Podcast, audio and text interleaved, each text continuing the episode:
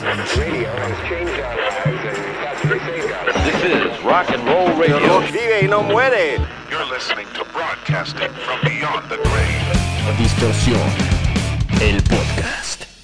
Bienvenidos a un episodio más de Distorsión, el podcast. Un regreso más, un episodio del regreso más de este su podcast favorito del mundo de la música en español al menos. O al menos eso espero, eso me gusta creer, porque lo piden mucho. Me da mucho gusto, la verdad, que, que así sea, porque mm, pues me, me tomé un descanso, decidí darle un- una pausa, un break a, a el podcast específicamente, porque ya lo sentía profundamente, pero me tocó después leer un comentario de, de un suscriptor que me dijo que pues se estaba volviendo un poco repetitivo, que, el, el tema básicamente era el mismo en todos los episodios y que estaba nada más buscando formas como distintas de decir lo mismo. Y les digo, creo que en el fondo yo ya lo sabía, entonces siendo completamente honesto conmigo y haciendo un ejercicio de autocrítica y de autoanálisis, me di cuenta de que tal vez lo mejor era darle un espacio, un respiro, dejar que el podcast viviera única y exclusivamente cuando hubiera un tema del que me gustaría hablar o del que ustedes me pidieran que hablara y que yo creyera que valiera la pena, pues expandir como para convertir en un episodio completo de podcast. Entonces, hoy regresa el podcast más porque ustedes lo han pedido y porque me han dicho que lo extrañan, que porque realmente sea un tema distinto. De hecho, pues no sé muy bien cómo lo voy a abordar, aunque trato de estructurarlo un poco mejor precisamente para no repetirme a mí mismo. Como ustedes ya lo vieron en el título del episodio, me gustaría hablar sobre cómo ha cambiado el mundo de la música y me voy a enfocar en puntos específicos que me han hecho pensar y reflexionar mucho al respecto de este tema en los últimos días. Primero que nada, han pasado varias cosas desde el último episodio del podcast. Número uno, lancé el primer sencillo, el sencillo debut de mi nuevo proyecto musical llamado Paraíso. Si no lo han escuchado, por favor, les agradecería muchísimo, independientemente de si les gusta o no les gusta, de si van a seguir el proyecto, de si se van a convertir en fans, de si me van a dejar saber su opinión o no. Les agradecería muchísimo que lo checaran, simple y sencillamente para que le den una oportunidad, para que se den eh, la chance de conocer qué es lo que, lo que trae la propuesta musical que, que lancé.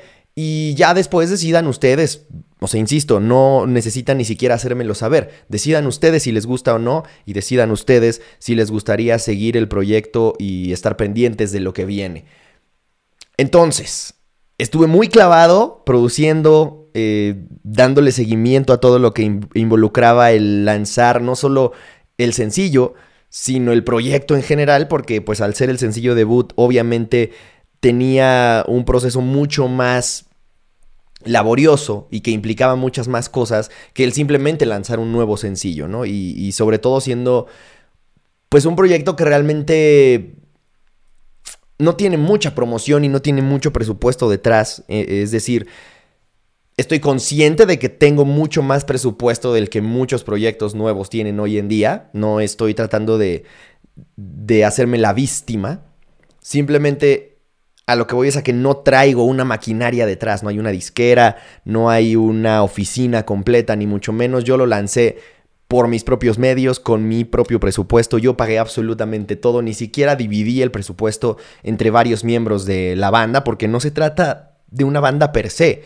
Se trata de un proyecto musical colaborativo en el que yo he invitado a varios amigos a que se sumen o a que pongan un granito de arena, pero la canción la escribí yo durante la cuarentena, la canción la grabé yo durante la cuarentena, literalmente con este mismo micrófono aquí en mi casa.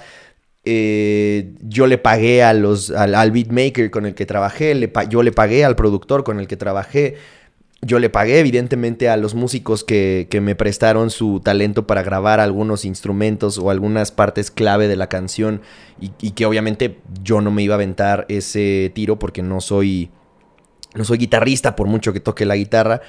Eh, entonces, pues ha sido toda una experiencia, ¿no? En muchos sentidos me abrió la visión mucho más de lo que yo pensaba que ya la tenía abierta respecto a cómo se produce música hoy en día. Y lo he platicado con muchas personas, entonces por eso me gustaría hablar al respecto de este tema hoy en día. Pero antes de eso, me gustaría poner un poco en contexto, ¿no? ¿A qué me refiero con que ha cambiado el mundo de la música? Primero que nada, antes yo recuerdo perfecto que cuando, cuando alguien decía que se quería dedicar a la música, cuando alguien quería ser músico o, vivir de, de la música, básicamente se asociaba a algo un caso similar al de cuando alguien decía que se quería dedicar al deporte, ¿no? Era muy similar en muchos sentidos. Yo sé que ya en algún momento hice un episodio en el que hacía esta, esta alegoría entre la música y el deporte o estos paralelismos entre cómo abordamos el mundo de la música y cómo abordamos el mundo del deporte. Sin embargo, acá no es algo que tenga que ver realmente. A lo que voy es, antes la figura del músico era muy similar a la figura del deportista. No que el mundo del deporte y el mundo de la música tuvieran que ver, sino que el deportista y el músico tenían muchas cosas en común. Básicamente tenían que dedicar su vida a su preparación, a perfeccionar lo que hacían. En el caso del deportista, perfeccionar la ejecución, eh, su, a mejorar sus tiempos, mejorar su condición física, etc en general mejorar su desempeño en la cancha o en, donde fuera que se desempeñara. Y como músico, mejorar evidentemente tu ejecución, tu conocimiento, tu dominio de tu instrumento y por ende de tu música, ¿no? Que, tuvieras una música mucho más propositiva, más completa, más eh, llena, con una visión más amplia. Entonces, mientras más, en teoría, mientras más horas le dedicaras a perfeccionar tu trabajo, pues el resultado sería mejor. Eso en teoría. Y a eso me refiero con que antes eran mucho más similares que hoy en día, porque la verdad es que el mundo del deporte no ha cambiado tanto como el mundo de la música. En, en, el mundo del deporte realmente tienes que seguirte enfocando en perfeccionar tu desempeño en la cancha o en el deporte al que te dediques. En el mundo de la música puede que tengas que seguir perfeccionando tu ejecución en el instrumento al que te dedicas o perfeccionando tu conocimiento musical, en teoría, etc. Pero más allá de eso, realmente hoy en día la música implica prácticamente el, el, trabajo que antes hacía toda la industria, pero ahora recae sobre ti como artista independiente. Obviamente esto no aplica cuando tienes una disquera detrás, cuando te firman desde una mm, etapa muy temprana en tu carrera. Sin embargo, en el gran. Eh, en la gran mayoría de los casos, por supuesto que aplica que sobre ti recae lo que antes haría todo un departamento de, de, una disquera, ¿no? Entonces, hoy en día, si quieres dedicarte a la música, idealmente Idealmente, no quiere decir que así tenga que ser en todos los casos o que todos los músicos independientes de hoy en día realmente tengan este conocimiento, pero idealmente debería saber de marketing digital, de comunicación, de producción musical y por supuesto de música, que no es lo mismo saber de producción que de música. De música puedes tener toda la teoría del mundo, pero al momento de tú convertirte en el productor musical es un mundo completamente distinto y normalmente es muy complicado que tú como músico y como compositor seas el productor de tu misma música porque al menos en mi experiencia la mayoría de las veces necesitas una visión externa, alguien que, que desde fuera, sin estar ya como enviciado con la repetición de de, específicamente de una canción, por ejemplo. Todo el tiempo que le inviertes en componer una canción, los cambios que le has hecho, lo que te tardaste en llegar a esos cambios o en llegar a esa versión final de la canción, ya hace que tú no escuches la canción de la misma forma que lo escucharía alguien que llegue por primera vez y que entonces trabaje con lo que tú le estás entregando. Entonces, por eso realmente yo creo que es mucho mejor trabajar con un productor externo, pero independientemente de eso, ya cuando estás en el estudio ejecutando, picando botones, moviéndole a las perillas, es un mundo completamente distinto al de saber o al de dominar tu instrumento y al de ser el mejor compositor del mundo. Entonces, en general, son mundos distintos a pesar de que las dos tengan que ver directamente con la música. Obviamente la comunicación y el marketing digital pues realmente son relacionados solamente de forma indirecta. ¿Por qué tendrías que saber de eso? Pues se los he dicho en muchos otros episodios, ¿no? Yo he hablado de que eh, hoy en día los músicos que más éxito puedan tener son los que mejor puedan verse como creadores de contenido. Y cada vez hay más ejemplos. De hecho, hay cada vez más creadores de contenido que de la nada deciden que quieren ser músicos sin que ese fuera su plan inicial. Y les va bien, no porque tengan mucho talento, no porque tengan grandes canciones, sino porque ya tenían una audiencia. Pero bueno, ya llegaremos a eso.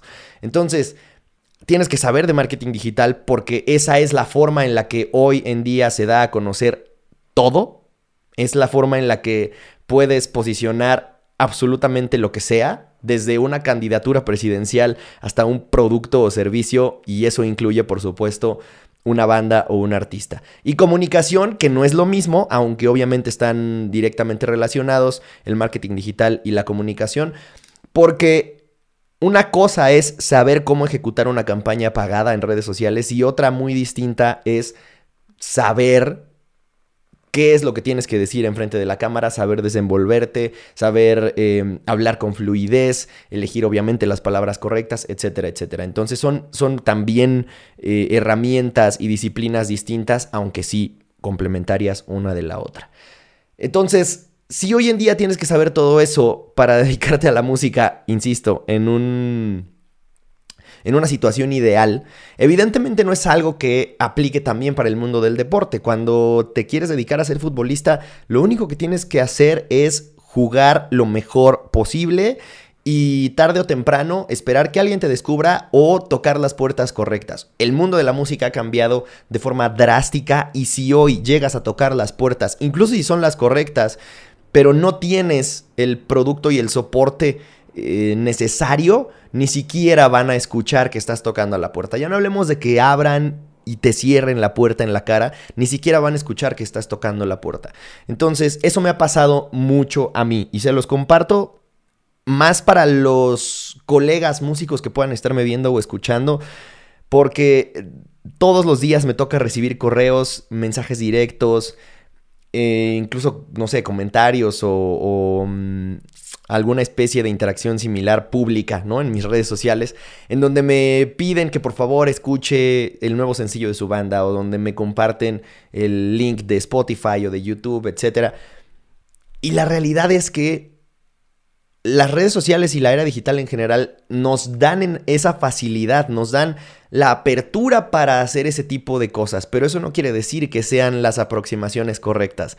En, mi otro podcast, Artillería, tuve la oportunidad de platicar con Paco Cepeda, que para quienes no lo conozcan, él es uno de los dos fundadores de Cepeda Brothers, una de las casas productoras y promotoras de conciertos más importantes de México, especialmente en cuanto a metal y géneros alternativos se refiere. Ellos fueron los primeros en traer el Notfest México, los únicos Notfest México que estuvieron bien hechos, por cierto. Eh, y él me decía, yo creo que el principal error que cometen los artistas independientes es el approach, ¿no? La aproximación, esa primera aproximación que tienen con contactos que pueden ser clave para su desarrollo. La mayoría de las aproximaciones que tienen son erróneas. Es decir, si a mí llegan y me envían un link de YouTube o un link de Spotify, ¿qué es lo mejor que puede pasar? Que me encuentren en un momento en el que estoy 100% desocupado y además en el mood como para estar dispuesto a hacer tap o clic en el link y escuchar o ver lo que hay del otro lado. E incluso si estaba en ese momento y, mood correcto como para hacerlo, lo escucho y llegara a gustarme, ¿qué es lo que va a pasar? No es como que yo vaya a decir, ok, en este momento necesitamos hacer un video completo de esta banda. Las cosas no funcionan así. Tristemente, todo esto involucra muchos factores. El simple y sencillo hecho de yo sentarme a hacer un video involucra recursos, involucra tiempo, involucra eh, esfuerzo en cuanto a edición, en cuanto a eh, hacer la estructura del video, por supuesto la publicación, el diseño de la miniatura, las etiquetas de YouTube, la publicación evidentemente y buscar ¿no? la difusión del material. Entonces, Toda esa chamba es algo que en realidad tendría que estar haciendo cada artista. Está bien que tengas que tocar las puertas, pero si no sabes cómo tocar las puertas de la forma correcta, jamás se te van a abrir. Es decir, yo no puedo llegar con, con Sean Track, ¿no? Sean, porque es mi amigo, a decirle, hey, por favor, reacciona al sencillo debut de mi banda Se llama Paraíso y aquí te dejo el link. Porque así no funcionan las cosas. El ser youtuber es el trabajo de Soundtrack. Entonces, yo lo, lo menos que puedo hacer es decirle, oye, me interesa tener una colaboración pagada contigo. Me gustaría conocer tus tarifas. ¿Cuánto me cobrarías por hacer un análisis o una reacción pagada? Y de ahí partes de una forma completamente distinta porque antes de incluso decirle, este es mi proyecto, estás reconociendo que él se dedica a eso, estás reconociendo que sabes en dónde estás parado, que tienes eh, cierto conocimiento de la industria, de cómo se manejan las cosas. Y entonces si él te abre la puerta y te dice, ah, ok, vamos a platicar, las cosas son así, ya tú sabes si avanzas o no avanzas. Entonces, el primer paso nunca debería de ser llegar a decir, oye, aquí está mi música, escúchala por favor, porque las cosas ya no funcionan así y realmente en algún momento llegaron a funcionar así. Pero incluso los miembros de la industria sabían que funcionaban así y que no iban a descubrir más que a una o dos bandas quizá en toda su vida. O sea, los más grandes cazatalentos de toda la historia de la música, no sé, o sea, la persona que descubrió a Queen, la persona que descubrió a los Beatles, ¿no? Son personajes que realmente no descubrieron a otra banda de la misma talla y si acaso hicieron con una banda más en toda su vida. Sabían que no necesitaban descubrir a muchos más artistas. Hoy en día la oferta es mucho más grande que en aquel entonces. Entonces, ¿por qué a la industria le interesaría estar descubriendo nuevos artistas? Realmente no es una necesidad. A nadie realmente le interesa estar promoviendo nuevas propuestas nada más porque sí. Hay muchos medios de comunicación que se dedican a la difusión de nueva música, entre ellos me gusta pensar en Distorsión, aunque realmente Distorsión no es como que haga apoyo a artistas nuevos 100%, o sea, realmente lo que me gusta hacer en Distorsión es difundir propuestas que ya tienen la suficiente calidad y el suficiente reconocimiento como para darles un impulso mayor en Latinoamérica y entonces descubrir propuestas que están sonando y que ya están haciendo las cosas bien en la actualidad justo como para demostrar que no nos tenemos por qué quedar en las propuestas clásicas, ¿no? Que no tenemos que seguir escuchando toda la vida el Appetite for Destruction y el Back in Black Daisy DC y que eso fue rock y que lo que salió después ya no lo es. No, esa es básicamente la intención de distorsión, pero eso no quiere decir que mi intención sea vamos a impulsar a la mayor cantidad de propuestas nuevas que se pueda, porque porque la mayoría de las propuestas nuevas no van a pasar la prueba del tiempo. Y es estadística pura. La mayoría de las bandas independientes, la mayoría de las bandas emergentes se van a separar, van a, volverse súper inactivos o inconsistentes en la publicación, en el crecimiento de su carrera.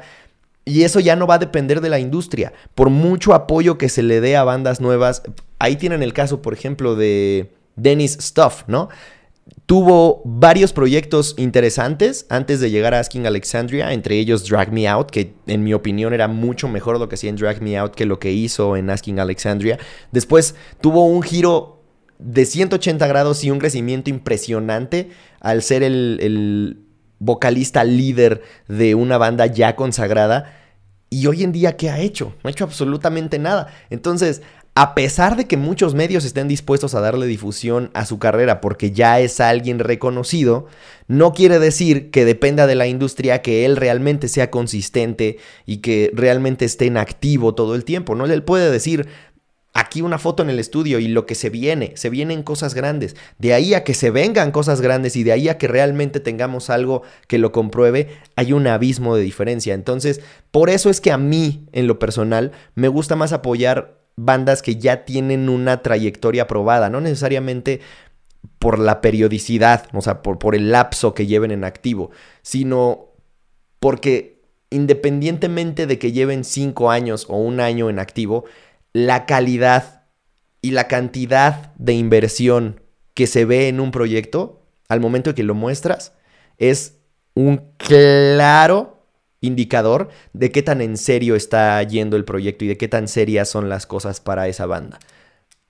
A lo que me refiero con esto es, si yo les envío un link de un demo que grabé en mi computadora de un video que grabé en mi celular sin micrófono, con, con, el audio ambiente y con una guitarra acústica a una disquera, lo más probable es que ni siquiera se tomen la molestia de verlo. Sin embargo, si yo envío el link de un video que se ve que tiene producción, que se ve que tiene presupuesto, al que se ve que le invertí, de una canción que está bien grabada, que se ve que está bien producida y que además de todo tiene potencial comercial, entonces puede cambiar la cosa. Y si además hago las cosas de la forma correcta y las envío con un press kit para medios de comunicación, con, con, los highlights principales de mi carrera, con cuáles son los objetivos de la banda, cuáles son los, los sencillos que ha lanzado el proyecto, cuáles son los números en plataformas digitales, cuáles son sus números en redes sociales. Eso ya habla de que realmente tienes un conocimiento de todo lo que les mencionaba, ¿no? De marketing digital, de comunicación, de producción y de música, entre varias otras eh, áreas, ¿no? Porque aquí ya estamos hablando de un press kit y de. Y eso realmente involucra ya directamente el diseño gráfico, por ejemplo. Pudiste no haber hecho el press kit, pero el simple y sencillo hecho de que envíes un press kit quiere decir que sabías de la importancia del press kit y que o lo hiciste tú o invertiste en que alguien te hiciera ese press kit. Entonces, realmente el mejor consejo que les puedo dar es no enseñen su trabajo hasta que estén seguros de que lo van a enseñar de la forma correcta.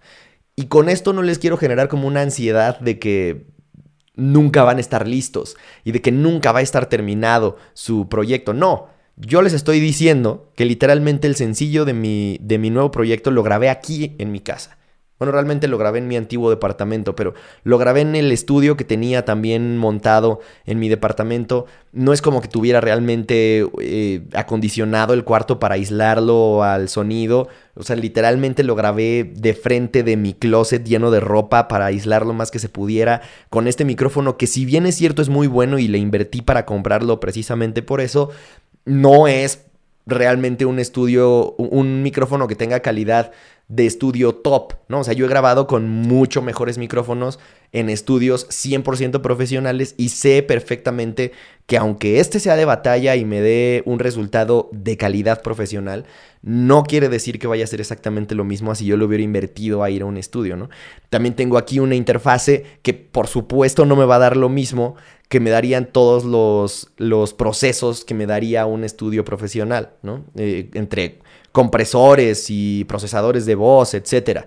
Entonces, hay que encontrar un balance entre una cosa es hacer las cosas caseras y low-fi y, do it yourself, o hágalo usted mismo para no sonar white chicken, y otra es caer en esta eh, como camino fácil de decir, ya chingue su madre, eh, aquí tengo el video que grabé con mi celular o aquí tengo el video que grabé en casa de mi compa y así, chingue su madre. No, si quieres empezar desde cero y realmente quieres mostrar tu trabajo desde cero, muéstralo, pero haz tu chamba y haz la talacha en tus redes sociales. Créate tú tu propio espacio, créate tú tu propia audiencia y entonces ve si la gente está dispuesta a consumir lo que les estás ofreciendo, incluso con la poca o nula calidad de grabación y de producción que tenga que la música hable por sí sola. Así hay muchos casos, ¿no? De, bandas y de artistas que se han dado a conocer, sobre todo en la actualidad. O sea, raperos hay una infinidad de ejemplos que podría decirles que literalmente grababan en casa de su compa, el que se mete foco con un micrófono eh, jodidísimo, ya, o sea, sin antipop, sin ni siquiera el closet eh, con ropa para aislar un poco el sonido. Y que las canciones y el talento eran tales que la gente lo respaldó a pesar de no tener realmente más que una calidad de demo, ¿no? Pero ellos hicieron la chamba de difundirlo y de promocionarlo en sus propias redes sociales y ya si se viraliza, qué mejor. Pero no quiere decir que su primera intención haya sido, hey, disquera, por favor, fírmame, aquí está mi demo. O hey, medio de comunicación, por favor, promocioname. No me sigue nadie, no vas a tener ni una sola vista del video que crees, pero por favor crea un video. No, las cosas no funcionan así. La industria, insisto, ha cambiado mucho. Entonces, a lo que voy con todo esto es que antes la forma de mostrar tu música era tocar lo más posible y esperar a ser descubierto. Literalmente ejecutar de forma pública lo más que se pudiera. Todavía yo crecí con esa mentalidad. O sea, todavía en mi anterior banda, cuando sí era una banda, y ahí sí teníamos manager y sí teníamos productor y tal, seguían teniendo la misma idea, ¿eh?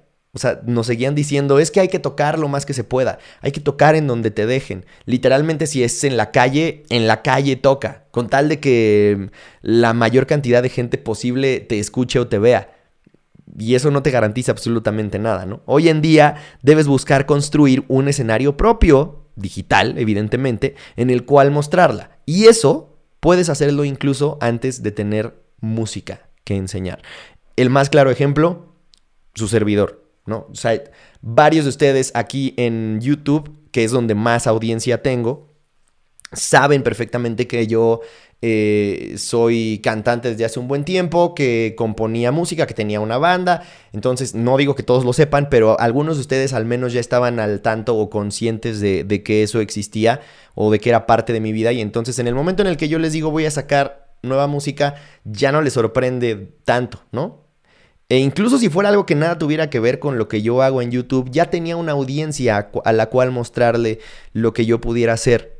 Entonces, si el día de mañana decido sacar un libro, si el día de mañana decido eh, sacar una marca de lo que sea, ya tengo una audiencia a la cual mostrarla. Ya será cuestión de que yo sea lo suficientemente inteligente y lo suficientemente visionario como para que eso que les quiera ofrecer o mostrar haga clic o, o haga match con la audiencia que ya tengo cautiva. Entonces, gracias de verdad, porque el, ejemplo es que antes incluso de lanzar el primer sencillo de Paraíso, ya tenía como 400 seguidores en el Instagram de Paraíso. Entonces, eso de verdad fue el más grande espaldarazo y el más grande respaldo que yo pude haber esperado y significa un mundo completo para mí. Yo sé que 400 seguidores suenan a que son muy pocos y evidentemente no es un número que, que yo vaya a buscar presumir en la industria para que me abra puertas. Pero para haber iniciado con 400 seguidores, o sea, es decir, la mayoría de los proyectos y la mayoría de las cuentas de redes sociales inician con cero. Digo, todas, evidentemente también la de Paraíso tenía cero al principio pero por inicio me refiero a que en el momento en el que salió la canción ya había por lo menos 400 personas interesadas. Y hoy en día, al mes exactito, literalmente ayer se cumplió un mes de que viera a la luz el sencillo, en Spotify ya hay más de 500 eh, escuchas mensuales, si no me equivoco, o 400 y tantos por ahí.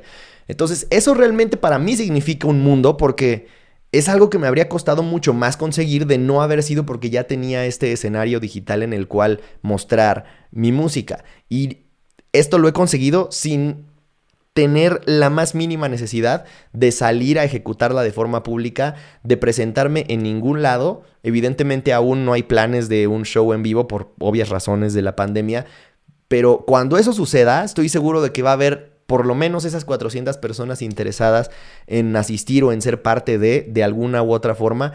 Y eso ya es llevar varios pasos de ventaja a muchos otros proyectos. Entonces, lo que yo les diría es, antes de buscar que alguien más difunda su música o lo que están creando, ustedes tendrían que hacerlo. Entonces, por eso es que les digo que en un escenario ideal deberían de tener conocimientos de estas ramas. Y si no, un solo miembro de la banda, al menos que uno se enfoque en una cosa, que otros se enfoquen en otra y digo, eso ayuda a que sea más fácil, incluyendo la división del presupuesto, ¿no? Que no todos tengan que, más bien que entre varios puedan llegar a la suma de los presupuestos porque todo es caro. En mi caso, como les, conté, como les contaba hace unos minutos, yo soy el único que realmente eh, forma parte del proyecto de forma oficial. El resto de integrantes podrían variar. Entonces prácticamente es como si fuera un proyecto solista, pero con nombre de banda porque es un proyecto musical. No soy solo yo. Y en vivo va a ser full band. Pero en cuestión de presupuestos, ha sido todo mi responsabilidad. Yo voy a pagar el video, yo pagué la producción de la canción, la grabación la postproducción, la preproducción, yo eh, me encargué de las ideas creativas o la dirección en esa parte. En la única cuestión en la que realmente conté con apoyo como de... Pues literalmente de buena fe y porque eh, se trata de alguien que creyó en el proyecto desde antes de que existiera siquiera el nombre del proyecto, es en la parte del diseño gráfico, de la portada, ¿no? la, la identidad visual de la portada del, sencillo. Y para eso le mando un, saludo y un abrazo y un agradecimiento enorme a Samir Niño, que es suscriptor de Distorsión desde hace años, años enteros, y siempre ha estado al pie del cañón apoyándome, dándome todo el cariño posible desde Colombia. Y en el momento en el que sabía que yo iba a sacar un proyecto musical, él siempre estuvo encima de mí diciéndome, oye, lo que necesites, ya sabes que yo soy diseñador gráfico. Entonces, desde que yo sabía que iba a salir el sencillo, por supuesto que había pensado en él y ya lo tenía en mente y decía, algún día voy a tener una oportunidad de trabajar con él porque siempre ha estado conmigo y creo que es como lo que menos... Lo que menos podría darle es esa oportunidad de decir, vamos a trabajar juntos. Y, y, este primer sencillo creo que fue justo muy representativo para los dos, porque para mí era ver el nacimiento de un bebé y para él también es como si fuera su primer bebé oficial, ¿no? Y ahora, por cierto, ya trabajó en el segundo artwork de otro proyecto, así que fue el principio de un gran, gran eh, profesional del mundo del diseño musical. No sé si se vaya a dedicar específicamente a eso, pero estoy seguro que le va a ir muy bien, porque además, o sea, vean el artwork de Última vez, el sencillo de Paraíso, es brutal lo que logró. Y además nos entendemos muy bien. Entonces estoy seguro que seguiremos trabajando, pero justo parte de lo que yo quería era que también fuera colaborativo en ese sentido, ¿no? Que también involucrara a gente que ha estado ahí desde siempre en, en distorsión y en mis proyectos en general. Entonces ya les platiqué un poco o un mucho de mi experiencia con esto del mundo de la música, con cómo ha cambiado y yo creo que definitivamente la mejor decisión que pude haber tomado fue crear un proyecto que fuera 100% independiente, 100% que dependiera de mí, ¿no? En todo sentido, porque me da la facilidad de producir música como se produce hoy en día en géneros como el trap o el reggaetón o el hip hop, a diferencia de tener una banda donde estás atado a producirla más a la antigua forzosamente en un estudio de grabación, forzosamente poniendo a todos en el mismo canal y eso te toma muchísimo más tiempo. Al ser solamente yo, yo me pongo a componer, yo me pongo a grabar los demos, yo intercambio correos o WhatsApps o lo que sea con los productores, con los beatmakers involucrados y yo llevo la canción de 0 a 100 y del 100 es solo el comienzo del proceso porque del 100 involucra entonces darle seguimiento para grabar el video, entonces darle seguimiento para darle promoción, para difusión. Hoy en día ya tengo una oficina de management, ya contraté también a, un manager de forma oficial para que él se encargue de llevar la parte de estructura en cuanto a la oficina. Pero es un proceso muy complicado que requiere mucho tiempo, mucho esfuerzo, mucha energía y mucho dinero también.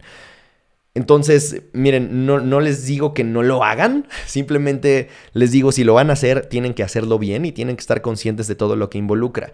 El ejemplo con el que me gustaría cerrar este episodio es lo que, lo que hicieron Axel, Slash y Duff, mejor conocidos como Guns N' Roses, quienes después de 13 años de no lanzar nada de forma...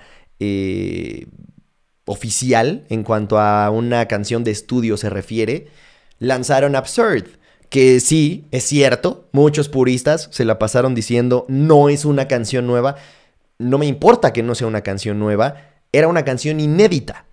Quiere decir que no se había lanzado, no se había publicado de forma oficial, no se había editado.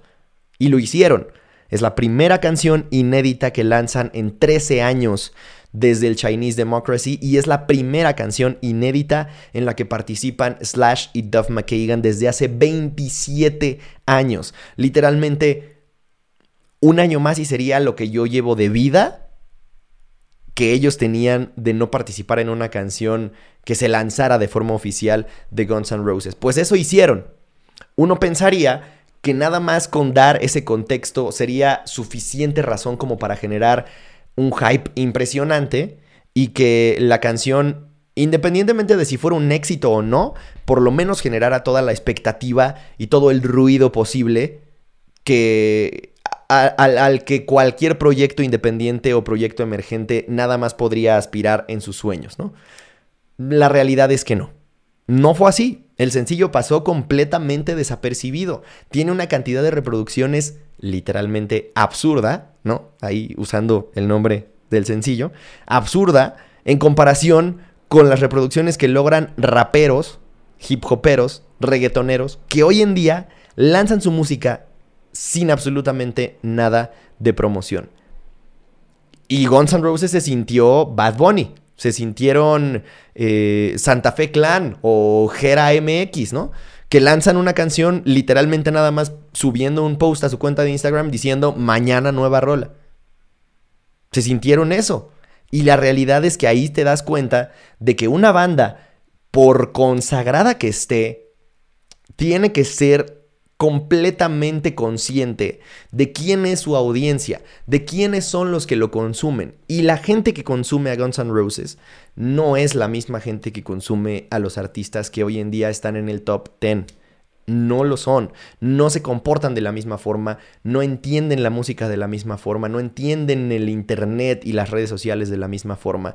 Y eso quiere decir que no vivan al mismo ritmo. Por supuesto que no van a estar dispuestos y no van a estar esperando a en cualquier momento van a publicar una foto o un flyer o la portada de un nuevo sencillo y entonces yo voy a estar ahí atento. En el momento en el que la mm, publiquen, yo voy a estar hasta grabando una video reacción para mi canal de YouTube. Por supuesto que no. La mayoría de la audiencia de Guns N' Roses es mucho mayor que la de los artistas que hoy en día sí se pueden dar el lujo de no promocionar sus lanzamientos y que aún así sean un éxito rotundo. Entonces, más allá de que la canción sea muy mala, porque me pareció muy mala, no hizo el ruido que uno esperaría de un lanzamiento inédito de Guns N' Roses, a pesar de que muchos medios de comunicación sí lo retomaron por el simple y sencillo hecho de ser Guns N' Roses. Entonces, si ni a Guns N' Roses le funciona el ser solo rockstars hoy en día, ¿por qué a ti o a mí nos habría de funcionar si no somos Axel Rose y no somos Slash? Entonces, para finalizar, la lección con la que me gustaría dejarlos es que hoy en día no solo compites contra el resto de la historia de la industria de la música, sino también contra ti mismo, lo que sea que eso signifique. Obviamente no significa lo mismo competir contra ti mismo si eres un artista emergente que si eres Guns N' Roses. Porque si eres Guns N' Roses, te toca competir contra Sweet Child O' Mine, te toca competir contra Paradise City, contra November Rain. Y eso sí está cabrón de igualar. Si eres un artista independiente, quizá sientas que tienes menos que perder y por eso puedes apostar más. Y está perfecto. Esa puede ser una de tus ventajas. Pero tienes que estar consciente de que el que tú la tengas fácil al competir contra ti mismo no quiere decir que vayas a dejar de competir contra todo lo demás que se ha publicado en la historia de la industria de la música. Entonces es una batalla por atención. De eso se trata todo. Independientemente de si eres youtuber, de si eres músico, de si eres un profesional que se dedica a algo más, todo se trata de atención. Si tienes la atención de la gente correcta, puedes comunicarles lo que se te dé la gana. Entonces, ya que yo tengo su atención hasta estas alturas del podcast, me gustaría pedirles que me hagan llegar un emoji de notas musicales. Nada más para saber que llegaron hasta este momento del, podcast y sobre todo volverles a pedir que escuchen última vez el sencillo debut de Paraíso y de ser posible me dejen saber qué les pareció. De verdad que me encantará mm, leerlos, saber su opinión tanto al respecto de este episodio como por supuesto de mi nueva canción.